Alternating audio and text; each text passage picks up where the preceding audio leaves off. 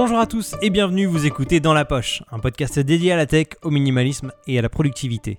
Je m'appelle Florian Beaufreton et je suis ravi de vous accueillir. Si vous découvrez ce podcast aujourd'hui, soyez les bienvenus. N'hésitez pas à vous abonner pour ne pas rater les prochains et aller écouter les épisodes précédents qui devraient sûrement vous intéresser. Aujourd'hui, un épisode un peu plus court. Je n'ai pas d'invité, mais je voulais vous faire un point sur le minimalisme. Ce terme que j'ai découvert il y a quelques mois et qui a attiré ma curiosité. Cependant, au fil des semaines, je me suis rendu compte que ce concept est devenu un peu un phénomène de mode, une bonne excuse pour créer des blogs ou pour impressionner les autres sur Instagram. Je vois de plus en plus de photos d'appartements presque vides pour prouver un côté cool et minimaliste. Or pour moi le minimalisme c'est pas une question de mode, ni une occasion de vider son appart ou sa maison pour faire bonne impression. Je vais vous raconter comment j'ai découvert le minimalisme et comment je le conçois.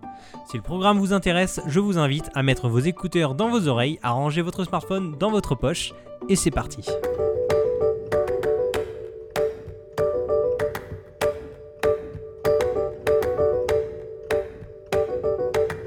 Alors la définition du minimalisme, c'est quoi? À la base, vous avez probablement entendu ce mot pour définir l'art, que ce soit en peinture, en sculpture, en musique par exemple. Ce courant est apparu dans les années 1960 aux États-Unis et il prône la simplicité. Pour ma part, je connaissais le mot mais je l'avais jamais envisagé et considéré pour ma vie personnelle. Mais récemment, j'ai découvert la chaîne YouTube de Matt Diavella, un américain, un vidéaste comme moi, qui réalise des vidéos sur le minimalisme. J'ai été attiré par ces vidéos car elles sont très bien réalisées. Chaque plan est réfléchi, le cadre est beau, la lumière uniforme, son espace de vie est épuré. Tous ces éléments rendent le visionnage de ces vidéos très agréable.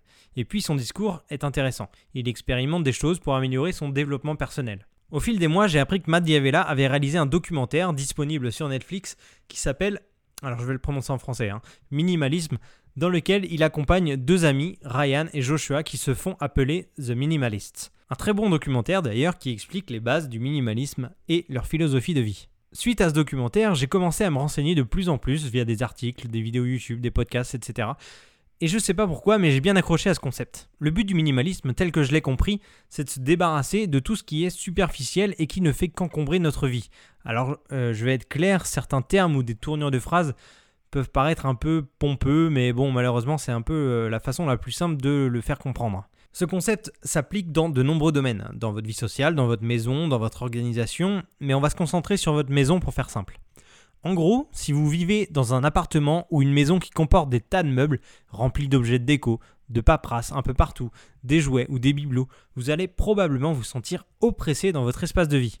Rien que le fait de rentrer chez vous après une journée de travail et de voir tous ces objets risque de vous faire sentir mal à l'aise. Alors euh, oui, vous pouvez ranger dans des placards ou des tiroirs et essayer de masquer tout ce bazar, mais toutes ces choses que vous possédez sont-elles nécessaires? Afin de le déterminer, j'ai découvert la célèbre Marie Kondo.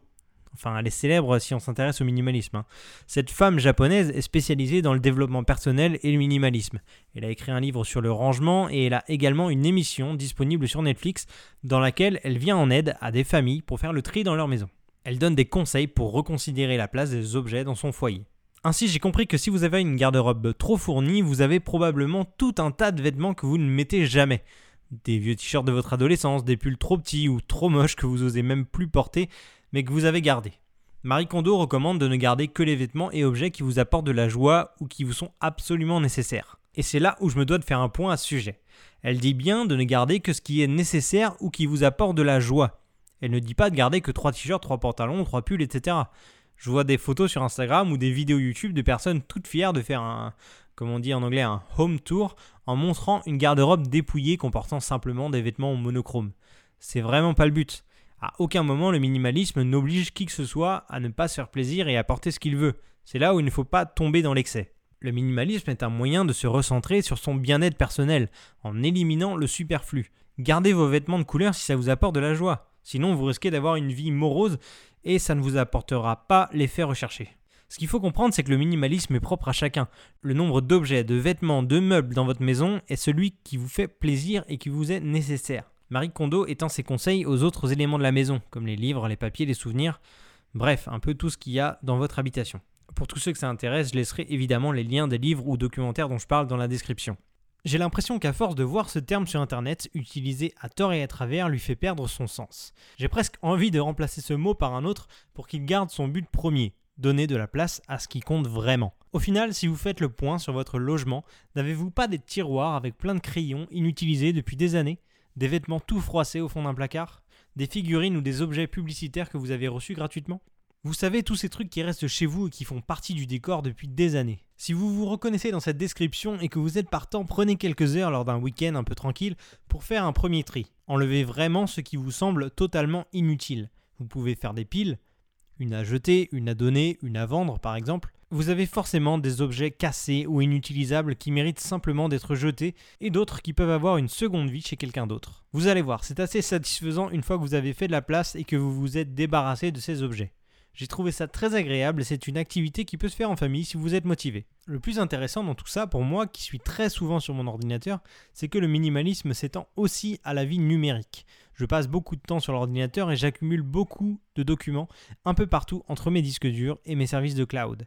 De la même façon, prenez le temps de faire du tri régulièrement pour y voir plus clair. Vous allez voir que vous gagnerez en productivité puisque chaque document sera correctement rangé à sa place et vous irez plus vite. Le sujet est passionnant, enfin pour moi en tout cas. Je ne sais pas ce que vous en pensez, n'hésitez pas à me le dire en commentaire et à donner vos conseils si vous en avez. Pour conclure, chacun voit le minimalisme comme il l'entend. Le but final est de se sentir bien dans sa peau, bien chez soi et entouré des bonnes personnes.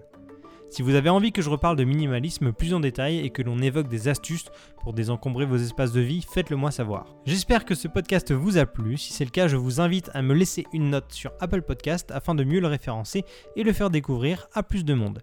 Si vous m'écoutez sur YouTube, un petit pouce bleu et un commentaire seront les bienvenus évidemment. D'ici le prochain épisode, je vous souhaite à tous un très bon été, à très vite dans votre poche.